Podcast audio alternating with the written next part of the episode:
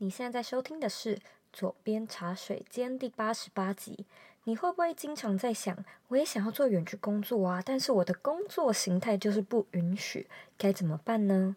如果你曾经有这样的想法，今天这一集能带给你不一样的启发，因为呢，我们邀请到的来宾是一位舞蹈老师，舞蹈老师。医生或者是厨师，真的有办法打造出自己的远距工作吗？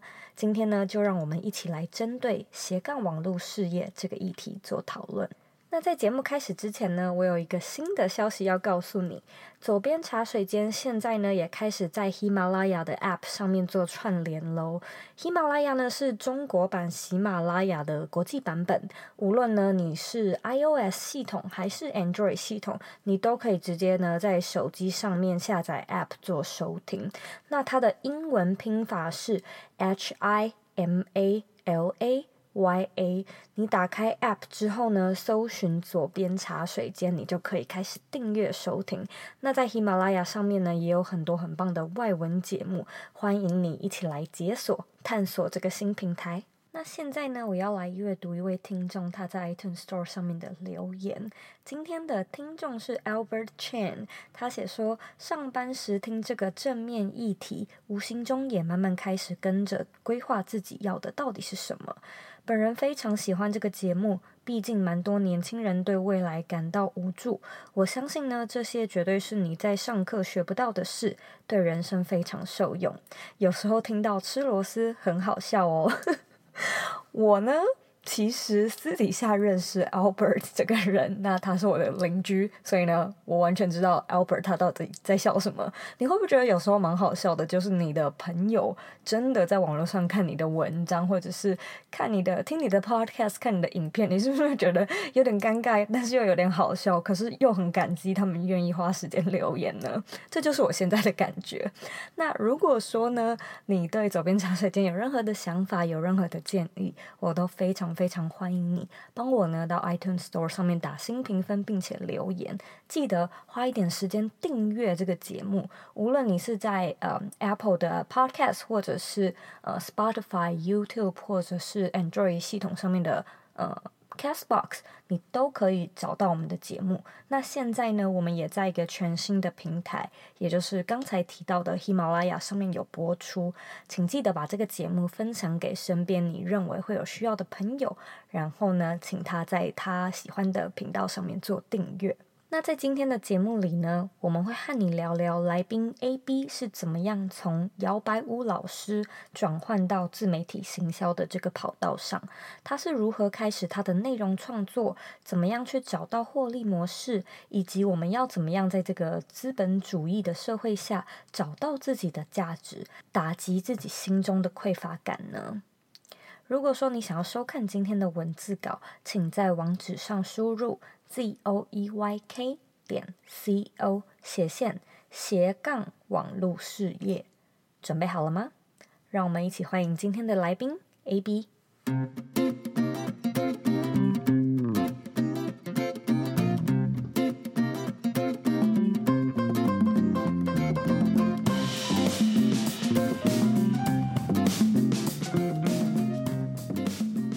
那我非常荣幸可以邀请到 AB 来到呃左边茶水间。那他非常有趣哦，因为他是一位呃摇摆舞老师，然后他自己其实也有在做自媒体。他除了在做这些事情，还有很多很多。呃，各式各样、很多元的事情都有在做尝试，像他现在也正在环游世界，一直都有在旅行。然后他也自己有一个 podcast 节目，讲很多不一样类型的主题，讲两性啊，讲各式各样他的异想异异想的生活。那现在呢，AB 人正在罗马尼亚跟我们连线，所以呢，非常欢迎 AB 来到我们的茶水间。Hello。Hello，那大家好，我是 AB。然后首先很高兴，很感谢这个 Zoe，就是邀请我来参加这个 Podcast。那我本身的这个频道就是叫做 AB 的异想世界。那么除了 Podcast、YouTuber、YouTube 或是 Blog 这些，我都是有在经营。那呃，主要的内容，呃，最早期最早期我是讲这个偏自我提升，然后以及这个两性相关的，然后包含现在我也在讲这个有关自媒体这个线上事业的的开创跟这个经营的内容。对，那我人现在在罗马尼亚，那呃，我现在是在旅行呢。我觉得我比较像是比较想算是在旅居的情形，因为我之前已经旅行太多了，所以呃，我所谓的旅行比较像是可能呃会到处跑比较多，比较像这个 digital nomad。那我现在其实是还没有那么想要当 digital nomad，只是想要旅居，然后跟这个当地人一起生活啊等等这件事情比较多。嗯，我好奇在这边问，可能也不算是题外话，就是。你为什么要去罗马尼亚？你在那边多久了？呃，我在这边已经一个多月了。其实我很喜欢东欧啊。我我以前其实我我其实蛮蛮有趣，是一般人来欧洲应该都会想去法国或者去西班牙这些地方嘛。那嗯哼，我现在已经旅行蛮久，但是我还没有去过法国，我也没有去过西班牙，我也没有去过英国，就是大家最常去的那些国家，我几乎都没去。那我就是去，比如说爱沙尼亚、阿托亚、立陶宛。你喜欢去冷门的？对对对，我喜欢去冷门的，因为我经常是一个人旅行嘛，所以我想说，如果只有朋友会找我去旅行的话，那基本上是不会陪我去这种保加利亚这种国家，所以我自己就很 喜欢跑到这些偏比较偏的国家。对，那呃，像现在法国跟西班牙这些国家，我都还没有去过，但我还是很想去。反正就是，嗯，时间很，时间是都有的嘛。对对对。那呃，来和我们说说你的故事，因为我觉得你现在在过的一个生活是很多人都蛮向往的一个生活，包含我在内嘛。然后我知道你之前有在教摇摆舞，我觉得可能连观众可能连摇摆舞是什么都不太知道。然后你之前也有在上海，我知道你是科技产业的，然后你又在做内容创作，然后现在又旅行，你能不能说一下你是怎么开始这一切的呢？呃，其实我要说最根源的时间的话，应该在二零一一年的时候。我因为我之前是软体工程师，就是经常加班嘛。然后我也我之前在二零一一年以前，我是完全不旅行的。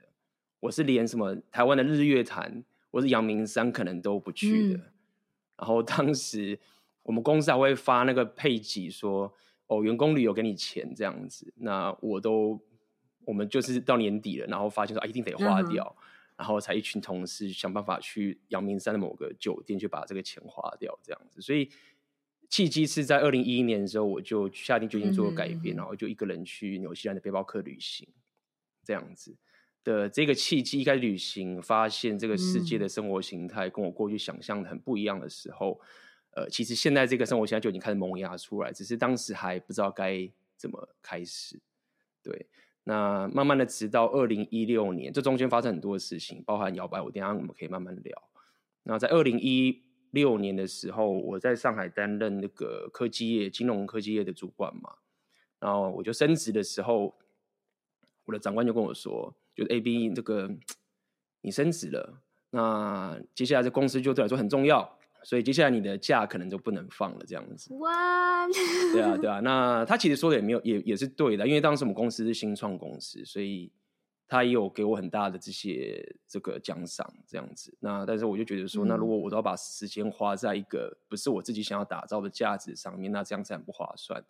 所以当时就辞职了。然 后原本有一个升迁的机会，结果离职了，这样子。应该是升迁之后离职，所以 差不多都一样了。反正就是因为我也是要思考一段时间嘛。对，那当时人是在上海的。嗯、那么接下来我就是开始过这样的生活，就是包含在上海市经营这个幺八五的学校，还有经营自己的自媒体的部分。那我在这边。呃，拉一个点出来跟你聊，就是很多人听众可能也会很好奇，他们可能就会想说，哎，原本是一个软体工程师的主管，然后新创公司，从头到尾你都没有提到跳舞这件事啊，而且你也说你以前不爱旅行，然后为什么突然之间是跳舞？那为什么是摇摆舞？那这个东西？后来又怎么样让你说哦，竟然可以开始做一个教学，甚至在上海创立一些学院去做教授？呃，应该是这么说，是我当时去旅行的时候，我有一个很，我跟一般的旅行可能不太一样的点，是在于说，其实我不是那么 care 去看什么景点或吃什么好食物。我当时其实只是想要突破舒适圈，就是我那时候在做自我提升的情形嘛，所以我第一次旅行的时候，大家还说啊，你要不要先去香港一下，然后要不要去什么日本啊，熟悉，要跟团啊什么的？因为我完全我是连阳明山都都，我当时是连买机票都觉得说，这个机票买下去是真的有机票吗？我怎么知道我在网上点下去，我到机场的时候，他他会不会真的给我交？说我就觉得很奇怪，我就说应该要有个什么证明之类，可能就没有做过，就是当时是属于这种情形。然后因为我当时是软体工程师嘛，就至少还有点钱，所以我当时就给自己一个想法，就是说好，没关系。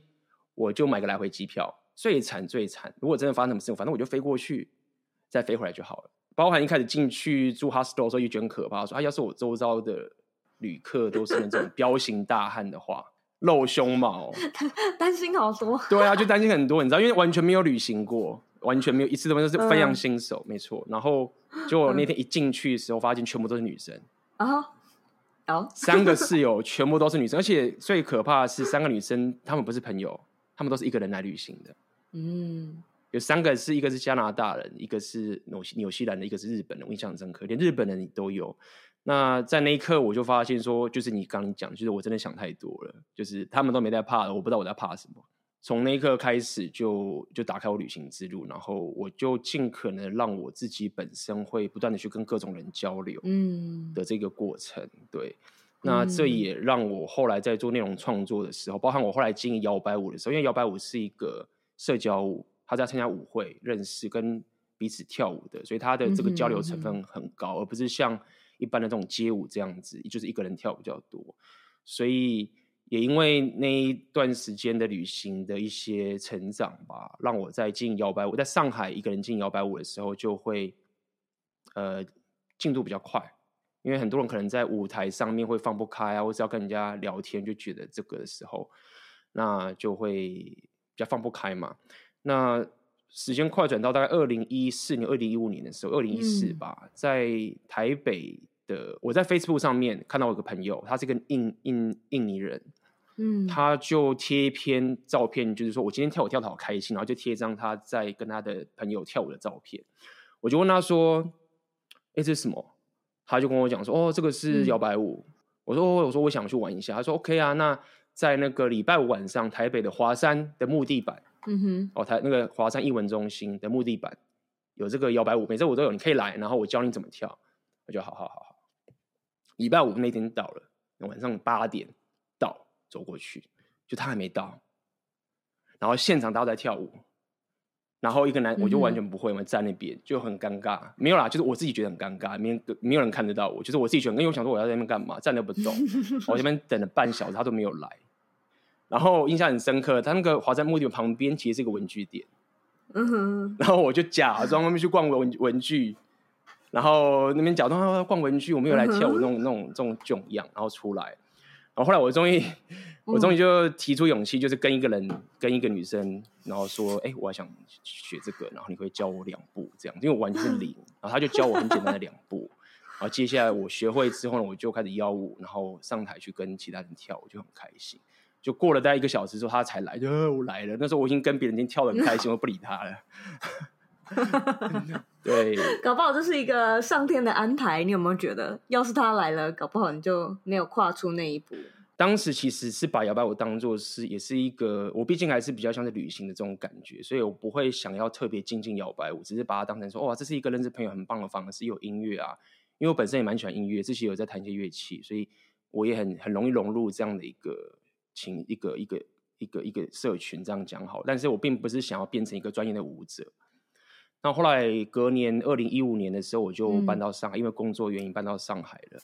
那搬到上海之后，就也去那边跳舞嘛。那么当时我就想说，我想要做一些我想做的事情，也也是包含跟这个自我提升相关的。嗯、那我印象很深刻，是在二零一五年的时候，当时大陆那边有个叫做十一长假，嗯、对，那个十一长假就是他们的国庆日，就是放很长。嗯、然后我就在上网查说，哎，国际哪边有个大型的摇摆舞的活动？就一查，在葡萄牙的里斯本。印象深刻，然后我就觉得好吧，那我就去，我就飞过去。然后一飞到欧洲的大型的摇摆舞会的时候，他们也不算大型，但总之是就是你也在欧洲他们会玩嘛。然后我去了之后，我就爱上了，我就是哦，原来摇摆舞是这样玩的。那我就想说，我要好好的精进自己去摇摆舞的地方。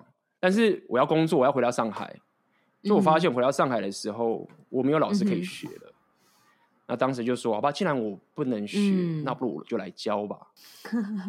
就”就就这样的一个感觉。对，就是这样的概念。然后我就是，而且我当时学一年就开始教，然后我就找当时上海就是跟我算是同同一期的一个女生，一个上海女生的 follower 就。说我们一起来教吧，我们来当老师，然后经营这个幺八五学校这样子。然后他当时也很怕怕，因为因为一般人都是这样嘛，就是觉得说啊，我自己不够好啊，我我我怎么有资格教人，然后什么都没有。就是相信不管现在在做内容创作什么，我相信这个心魔大家都遇过。那么因为当时我知道说应该怎么去处理这件事情，所以因此他也给我很大的帮忙。就是当时那个上海的女生给我很大的帮忙，我们两个这样合作，开始去教舞。然后把这些精神传下去，然后在上午上海教了在三年的摇摆舞吧。那整个故事大致上是这样来的。嗯。那有没有一个点是你突然之间觉得不要再想这么多，就不要再再害怕了？虽然自己的摇摆舞的经验可能没有那么足，但是就豁出去吧。有没有那种心境，或者是有一个印象深刻的点是突然让你突破的呢？你不管去任何一个新的场合，就是你的焦虑都会出来，一定会有。那差别只在于说，你已经知道怎么去应付这个焦虑了，嗯、就是你跟他可以共处了，所以就哦又来了这样子，然后就 OK fine。嗯、那当时在跳摇摆舞的，以摇摆舞这件事情，我当时印象很深刻，是你要去邀舞嘛。那，男生其实压力是比较大，初期来说压力确实比较大，嗯、因为可能会被女生嫌弃啊什么。就像是搭讪一样。对对，就像搭讪一样。摇摆舞摇摆舞比较简单啦，就是邀舞嘛，毕竟是有个正当的理由。搭讪可能就比较更、更焦虑一点。哦、对，okay 那当时在摇摆舞的情形就其实很简单，我当时就给自己下一个规则，就是我只要到了舞会的场地，然后把包包放下来嘛，然后头抬起来看到第一个女生，我完全没有任何理由，就是一定要去跟她摇舞。OK，就是她了。对。就是她了，就是不管她，哎，我我不会，我第一次，然后我教你，然后她是老师，哎，一样找老师跳，然后都是这样，就是一定定着规，就是她的方法，其实就是说，就是你刚刚讲，不要想太多，嗯，你就是先去行动，让你脑袋还来不及反应的时候，哦、你已经过去邀他舞了，对，那这个就是当时的一个情形，哦、所以这也是为什么我后来的这个内容创作的部分，其实就是会教人家有关怎么去提升你的社交自信，嗯、或者可能会教人家怎么去搭讪。的这样的一个过程，嗯，因为就是刚好有这方面的经验，那我们就顺势的聊过来内容创作的部分好了。怎么从你开始教摇摆舞，然后转变成一个内容创作者呢？因为因为我是 computer science 嘛，所以大学的时候一定就是用这个 BBS 很多。是，那么我当时。嗯其实我已经老早就是想，而且我曾经是 PDT 里面的一个《星海争霸》版，一个游戏叫《星海争霸》版的版主，对，所以对，所以我已经玩到变版主了。那呃，当时就是经常会用这个 PPT 这样讲好了。那么当时因为我就是在讲这些自我提升跟搭讪相关的内容嘛，嗯、所以我就是常驻在这个 PTT 的 Catch 班里面。当时我当然只是分享而已。嗯我当时其实没有想太多，就是因为我是乡民，嗯、那我现在会这些东西，那我就分享给大家，就我在上面写文章。嗯哼，那写一写之后，就是回想也还 OK，就大家还喜欢看我的文章之后，我才开始去思考说，哦，那我要怎么样把这件事情当做是一个可持续性的东西？因为我其实从二零一一年旅行开始的时候，我就在思考一件事情是，是就很多人一直在讲说啊，我去旅行啊，去了回来就没了，然后就没了。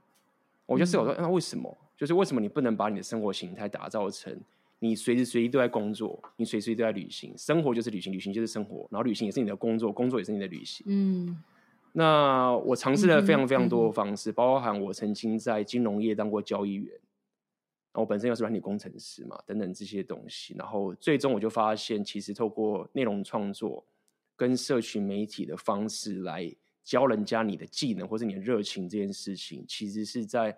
我们这个年代非常可行的方式，非常可行，人手一机，嗯，非常可行的方式。只要你有专长，嗯，成本又很低，对，然后就是都很低，就是东西都很很小这样子。那但是在台湾的情形，大家对于这个东西的概念比较像是当个 YouTuber，嗯哼，那 YouTuber 比较像是一个娱乐者嘛，是一个给人家开心的一个东西，比较不像是一个 online coach。等等的。那某些人可能天生是有这些专业知识，或者有一些热情，但他不知道怎么去搞笑，或者不会去做这些东西。嗯哼嗯哼。呃，但是我后来发现，其实我觉得比较有趣的点，其实是内容创作者来教人家你会的东西，嗯、所以我才慢慢去摸索到底该怎么去做。所以我其实 Podcast 我在二零一六年开始做嘛，那就是马上就开始弄了，然后。做完就发现，哎、欸，真的有效，然后再开始慢慢做影片等等这些东西，然后一路路才走过来，然后慢慢的才会开、开始打造产品，打造产品之后，你 run 过一遍之后，你就会继续再 run 下去。嗯，嗯，那你那时候是怎么找到自己的获利模式呢？就是呃，应该说我有我有两个两个 part 的问题，就是你开始好开始来做内容了，然后。呃，也开始有观众。你一开始是怎么样让呃观众找到你？然后你是先有获利模式才有观众，还是你观众先来，你的获利模式才知道要做什么样的产品呢？呃，应该讲话应该是观众先来。对，那这也是我一直在呃教我自己的学生，也是跟他讲，就是其实最重要的，其实应该是以要优先顺序话，应该先找到你的族群，因为。这个获利模式它有趣的点是在于说，观众其实认你这个人，而不是认你的技能。因为如果你认技能的话，那大家会去哪边买课程？大家会去买程，大家会去比如说 Udemy 或者去一些线上平台去买，他不 care 你是谁。但这个获利模式重点是他要他要他要你这个人，所以也就是说你在，而且重点是在于说，为什么不要先找到获利模式或者是产品这些情形？是因为你也不知道。你如果做完之后，然后花了一年的时间做完之后放上去，那就都没了，不是完了吗？是。那但是你有关，你有粉丝的话，他会告诉你他想要什么，而且他甚至他会帮你打造你的产品，因为观众其实会想参与。对，所以当时我其实先先累积我自己的粉丝的情形，之后慢慢发现说，哦，他们需要这个，他们需要这个，所以嗯，我现在本身是。自己一个是教人家怎么去社交的嘛，其实说这个社交点是想要打打开自己的社交圈，或是怎么样可以让你可以跟异性相处的更自然等等这件事情。那我也告诉他们一一样，这个鼓吹这个生活形态等等可以认识人。嗯、那慢慢走下去就发现说，可是你如果还在公司加班的话，那这个还是不可行啊。所以我才会想说，OK，那你们可以透过这个内容创作跟自媒体经营去突破这个瓶颈。嗯嗯所以我的 approach 比较像是先了解自己的粉丝之后，然后发现他的生活的困境是什么，然后再想办法去解决他生活上的问题，然后再推出这样的产品。所以获利模式通常是比较后来才才出现的。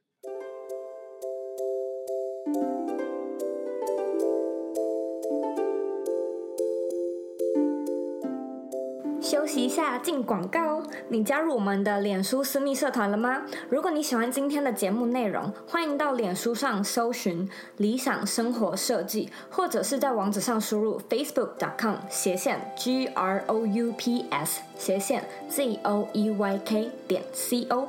我们会在那里做节目后续的内容讨论。然后，呃，你也可以在上面发表你对节目的看法以及希望我们做的内容。期待在社团里见到你。广告结束。那我们回到节目里喽。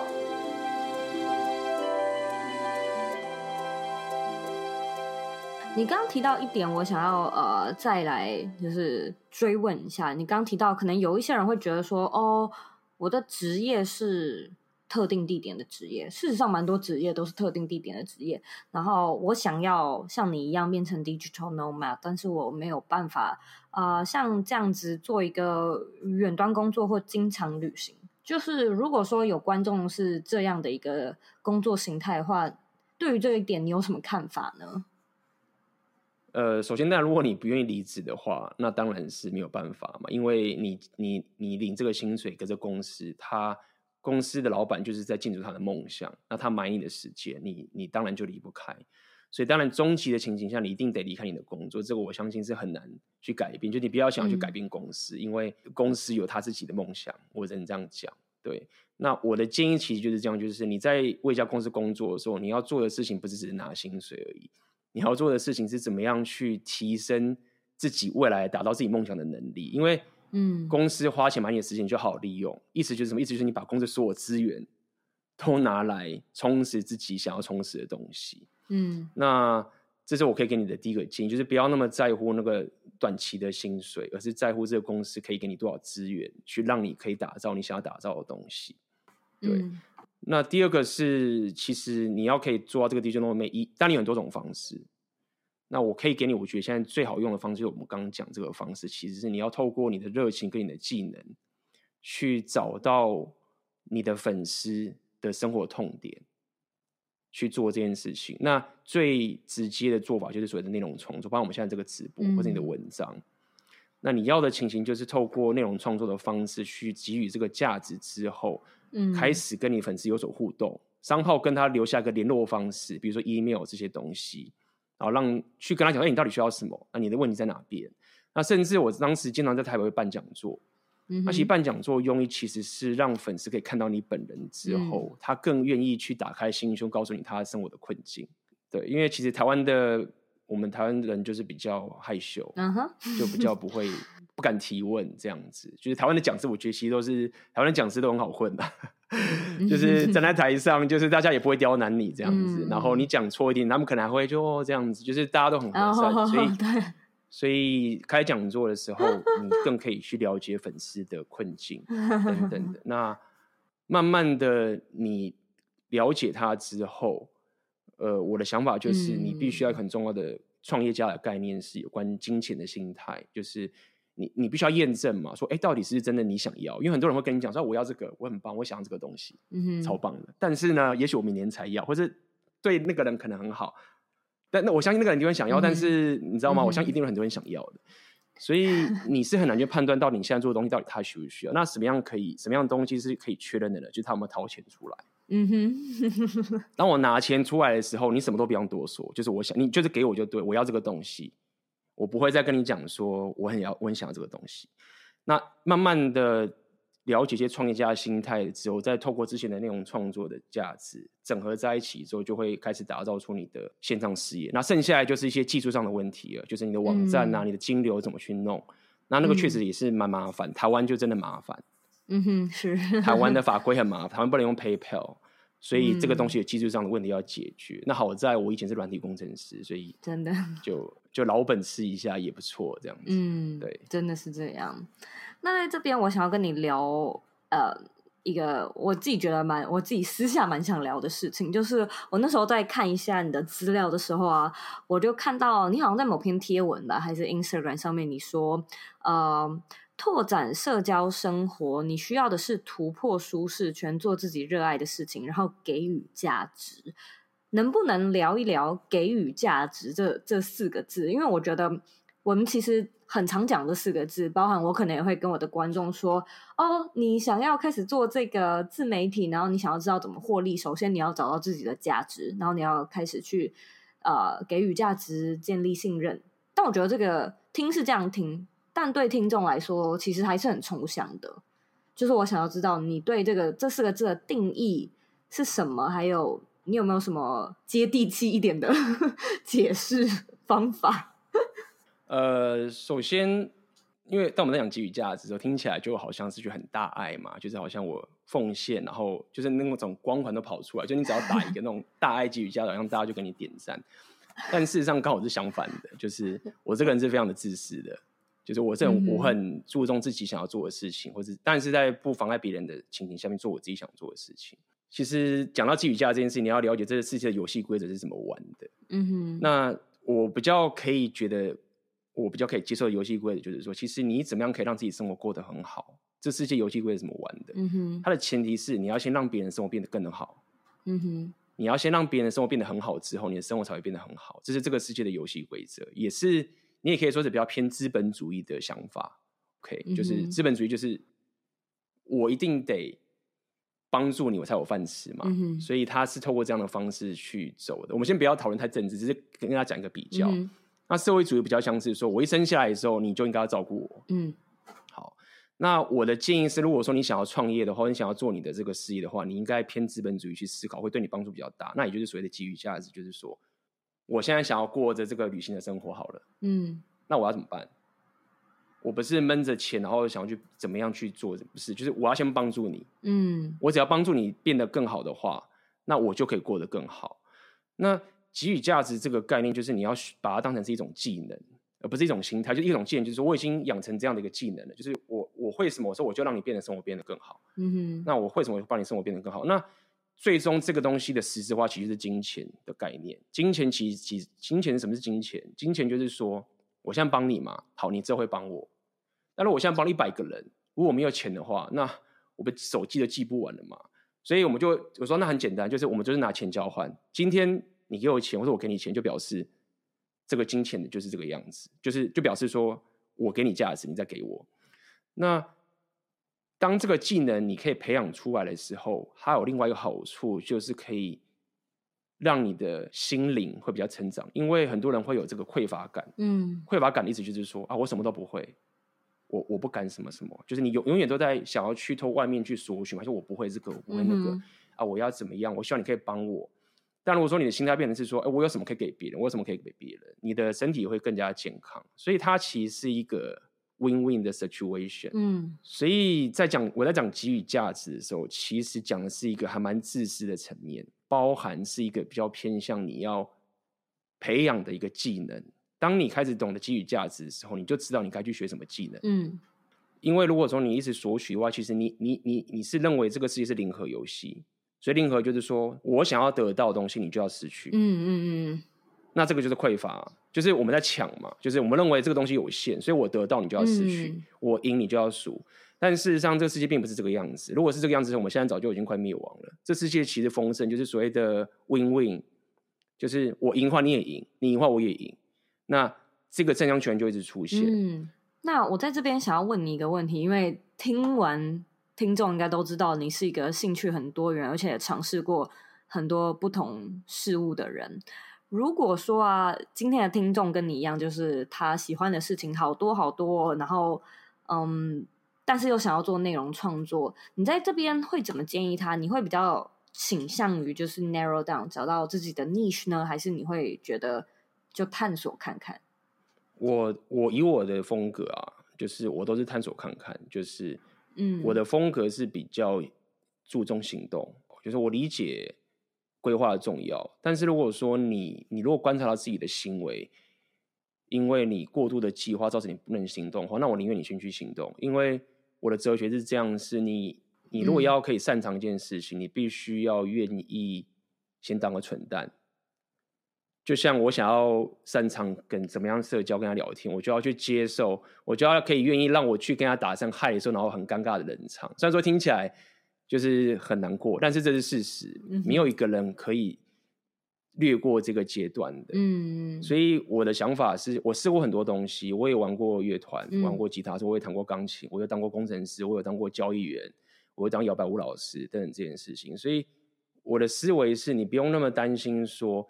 这个一定要是我的兴趣，就是很多人说 narrow down，他的想法，他的想法就是觉得说，这个一定得是我的兴趣，这个是很奇怪，为什么这个一定得是你的兴趣呢？嗯、就是他就觉得说，我一定要找到那个兴趣，听起来好像是那个东西就存在那边不会变的，然后你要找到它。我的想法比较像是没有，就兴趣要跟着我的，嗯，就我现在就做这个，我可能到时候有别的兴趣跟着我，所以与其去追着你的热情跟你的兴趣，你不如让他追你。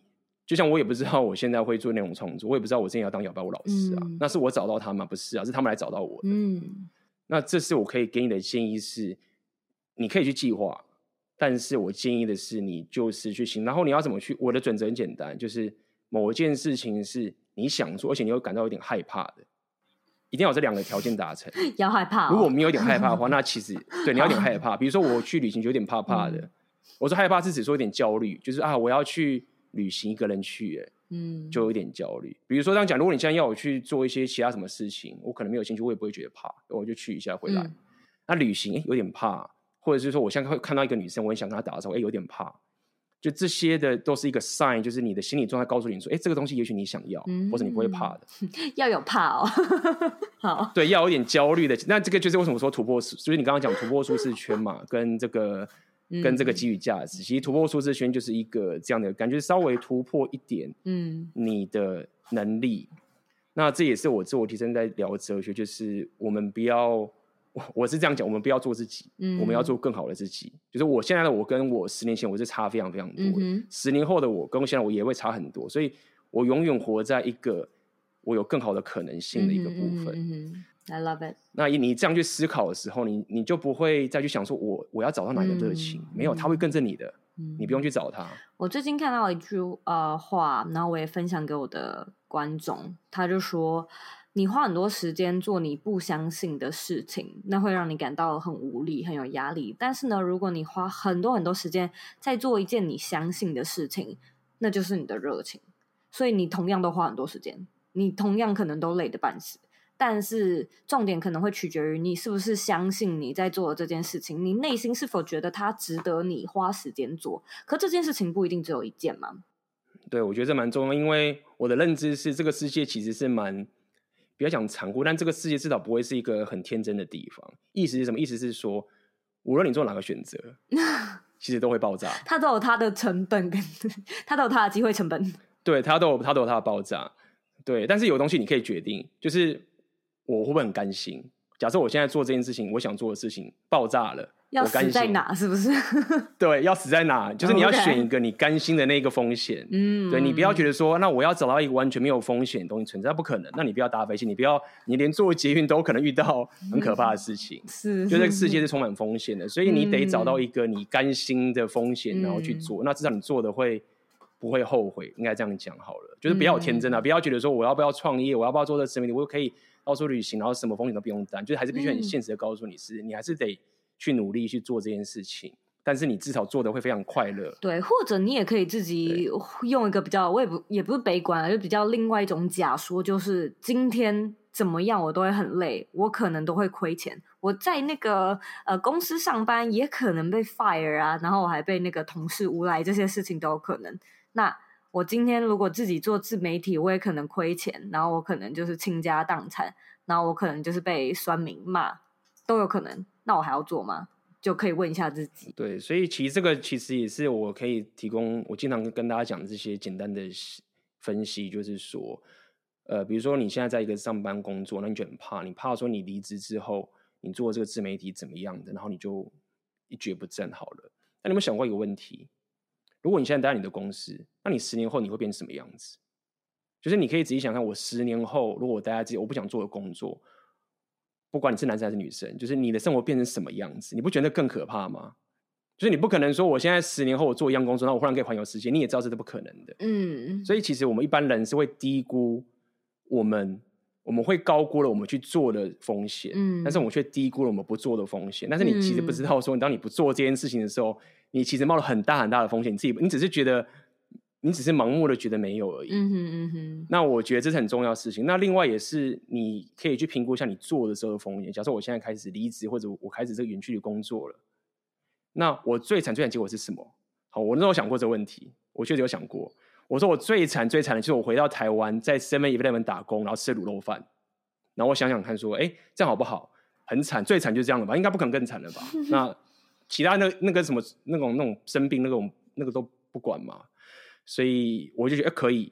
那当你去做这样评估的时候，那你就算在如果我待在科技，就是一直这样下去，然后我永远都不能去做我想做的事情，然后我可能就算我有房子有车子，那又怎样？我还是待在这家公司被锁住。所以你去平衡一下，你就你就可以知道说，哦，其实我不改变这件事情，其实风险也很大。嗯，就是你你必须要可以具象化你背后的焦虑。跟你前面的目标，但是现在人是怎么样？是他们都把那个焦虑摆在眼前，就是我想要去做我想做的事情，所以焦虑摆眼前，嗯，然后就挡在你前面。但是你其实应该把焦虑放在后面，就是你如果不做的话，你十年后的生活会变这么惨。你就放后面的时候，你就会往前进了。嗯，这是一个我可以提供大家的方式。嗯，那在这边，我要来问你最后一个，每一个来宾都要被问的问题，那就是。你认为的理想生活是什么呢？这是一个很好的问题。我认为最理想，如果以以讲很 general 一个很整合的一个概念的话，我认为最理想的生活是，呃，你会有能力跟你有选择的能力。所谓能力是指，就是一个是你你你是 competent 的的这个情形，然后你迈向你的潜力，然后你是有选择的。那在这样的一个条件下面之后。你去选择担起你能担的最重责任，这是我认为的理想生活。就是我我不相信一种没有责任的生活。不是说我不想要快乐，是当我旅行这么多国家的时候，我体验到一件事情，就是说，其实你在海边喝着那个咖啡，然后做一些很开心的这件事情，然后都没有责任这件事情，其实这件事情不够好。嗯，不是说我在这边这个是真的不够好，你你你不会觉得负责。但是如果你有一件事情是你自愿的，是你自愿的哦，然后你愿意扛起来的的最重责任的时候，你的生活会会充满了意义。嗯哼，然后这个意义会。让你可以去面对这个世界带给你的各种挑战，因为你有意义了。如果你没有意义的话，你很难去面对这个世界带给你的任何混乱的过程。所以总结一下，等于是两个点：是你必须要可以专注在自己的人生目标上面，你的能力，包含你的选择的能力，然后在这个条件下面去担起你能担的最重责任。那这是我认为最棒的理想生活。嗯，这个蛮有趣的。这个理想生活，我目前还没有听过有有来宾这么这么分享。那呃，如果说大家对你感兴趣的话，哪边可以找到你呢？哦，那个我现在最常出没的应该是我的 YouTube 的频道。那你可以搜寻 AB 的异想世界，可以找到我的频道。嗯。那么我现在也分享比较多在我的 IG 上面。那我的 IG 的账号就是 Above Light Life。包含我的 Facebook 也会更新，基本上我就在这三个地方出没。那我的频道现在也就是分享有关这个自媒体创业的部分，以及这个两性相关的自我提升的议题。好，对。那如果说听众感兴趣的话，回到这一集的原文里面呢，都能找到 AB 的连接。非常谢谢你，今天辛苦了，今天还特地早起。嗯，感谢，聊得非常愉快。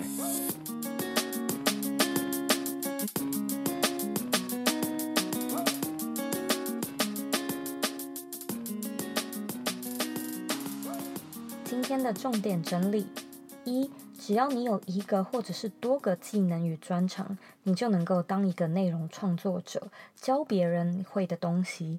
想要开始为自己打造远距工作，AB 建议你呢，你可以先用内容创作去突破瓶颈。无论你要写的是与医疗、舞蹈或者是饮食有关的内容，只要你开始创作，建立粉丝，了解粉丝之后呢，你就可以开始了解他们的困境，并且找到解决的办法。而你的观众其实也会帮你设计产品。因为他们会想要参与，那渐渐的呢，你就能够开始知道要做出什么最适合你观众的产品，那你也能够开始创造你的获利模式了。二，公司有公司的梦想，你在一间公司工作，你就是因为跟那间公司有着类似的愿景，你正在呢帮这间公司完成属于他的梦想。如果啊，你想要与一个公司一起打拼，完成共同理想，那你可以继续在职场上工作。但是呢，如果你有意想要建筑自己的梦想，你可能有一天还是得离开公司。AB 也建议你，当你要在一间公司工作时，不要只是想要拿薪水，你应该要把公司所有的资源都拿来充实自己，然后开始计划如何去打造你想要打造的生活。三、如何找到自己的价值，并且提供价值呢？AB 解释，你要先了解这个世界的游戏规则，那就是先让别人的生活变得更好。你的生活才会变好。这其实呢是一种偏资本主义的思维。我们必须要先有付出，无论是时间、脑力或者是劳力上的，我们都要有先有提供，才会有回报嘛。就连你在公司上班也是一样的道理。因此呢，你的价值是你自己创造出来的。最简单的方式呢，就是从帮助其他人开始。非常感谢你今天的收听，今天这一集是不是很有趣呢？我自己和 AB 其实也是聊得非常开心。那事实上呢，我也认为先去帮助别人，其实呢可以大大的增加你的自信心。很多听众都会寄信来和我反映说，诶，他们觉得自己对自己没有什么自信。那这时候呢，如果你有这样的问题，请你去帮助别人吧。当你开始帮助别人的时候，你就会发现自己是一个有用的人。当你被需要、被感谢，你对自己的自信当然也会提升。那帮助别人的方法有很多嘛，例如说，你让博爱做给有需要的人，你捐钱给有需要的人，都是一种帮助。但是呢，AB 在今天这一集里面所提到的，就是内容的创作与知识变现上的帮助。无论你的专业是什么，我相信呢，你都可以用内容开始在网络上分享你的知识，让有需要或者是有兴趣的人开始有收获。你看看理科太太，她本身是生医工程师，那这个职业原本是需要在研究室工作的，但是呢，他也用内容创作为自己打造一个地点更加自由的生活。或者你看看波波大叔，他是厨师啊，那他当然现在在做食谱影片的时候，也需要在特定的地点工作，但是呢，开创自己的产品与厂商合作，他是不是比起在餐厅工作有更多更多的时间和余韵去做自己热爱的事情，过自己理想的生活呢？因此，千万不要在还没开始之前就以为自己办不到而不愿意尝试。就像是 AB 说的，人生不是零和游戏，不要高估做了的风险，但是却低估了不做的风险。再一次感谢你的收听，我希望呢，你听完这一集也能够跟我一样有所收获。那如果说呢，你有任何问题，我都非常欢迎你回到我的网站或者是 Instagram 上面找我。我的网站网址和 IG 的账号一样是 zoeyk 点 co。